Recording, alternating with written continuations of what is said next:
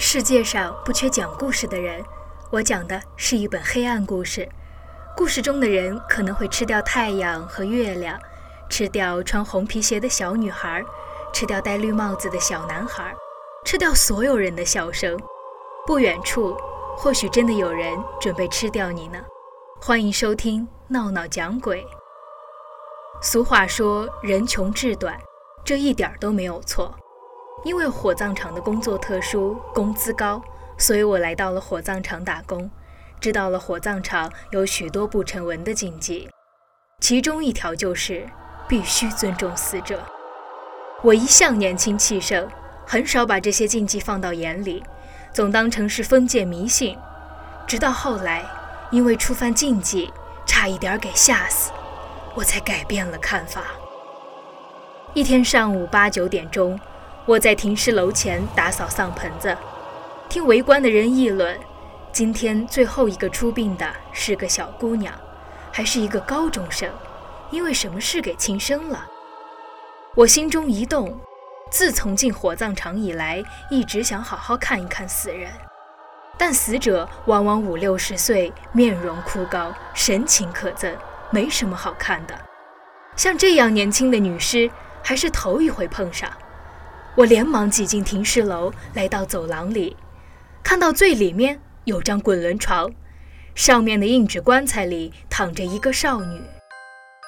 走廊里昏暗得很，再加上她脸颊周围布满了鲜花，看不真切模样，只能够认出她只有十七八岁，圆圆的脸庞，尖尖的下颚，但那一头茂密的长发漆黑乌亮。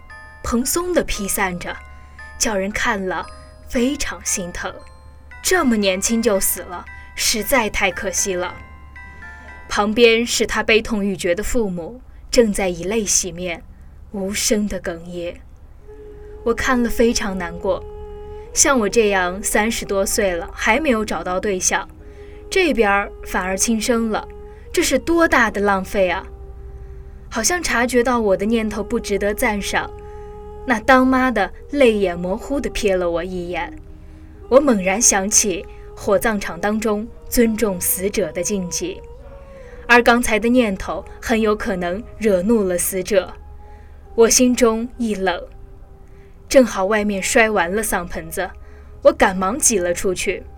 我本来想离近点儿，清楚地看上一眼，可惜还没等我过去看，就给灵车拉走了。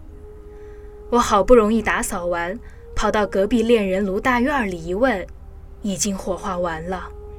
那么年轻美丽的容颜，化成了一把白花花的骨灰，与一个又老又丑的乞丐的骨灰没有任何区别。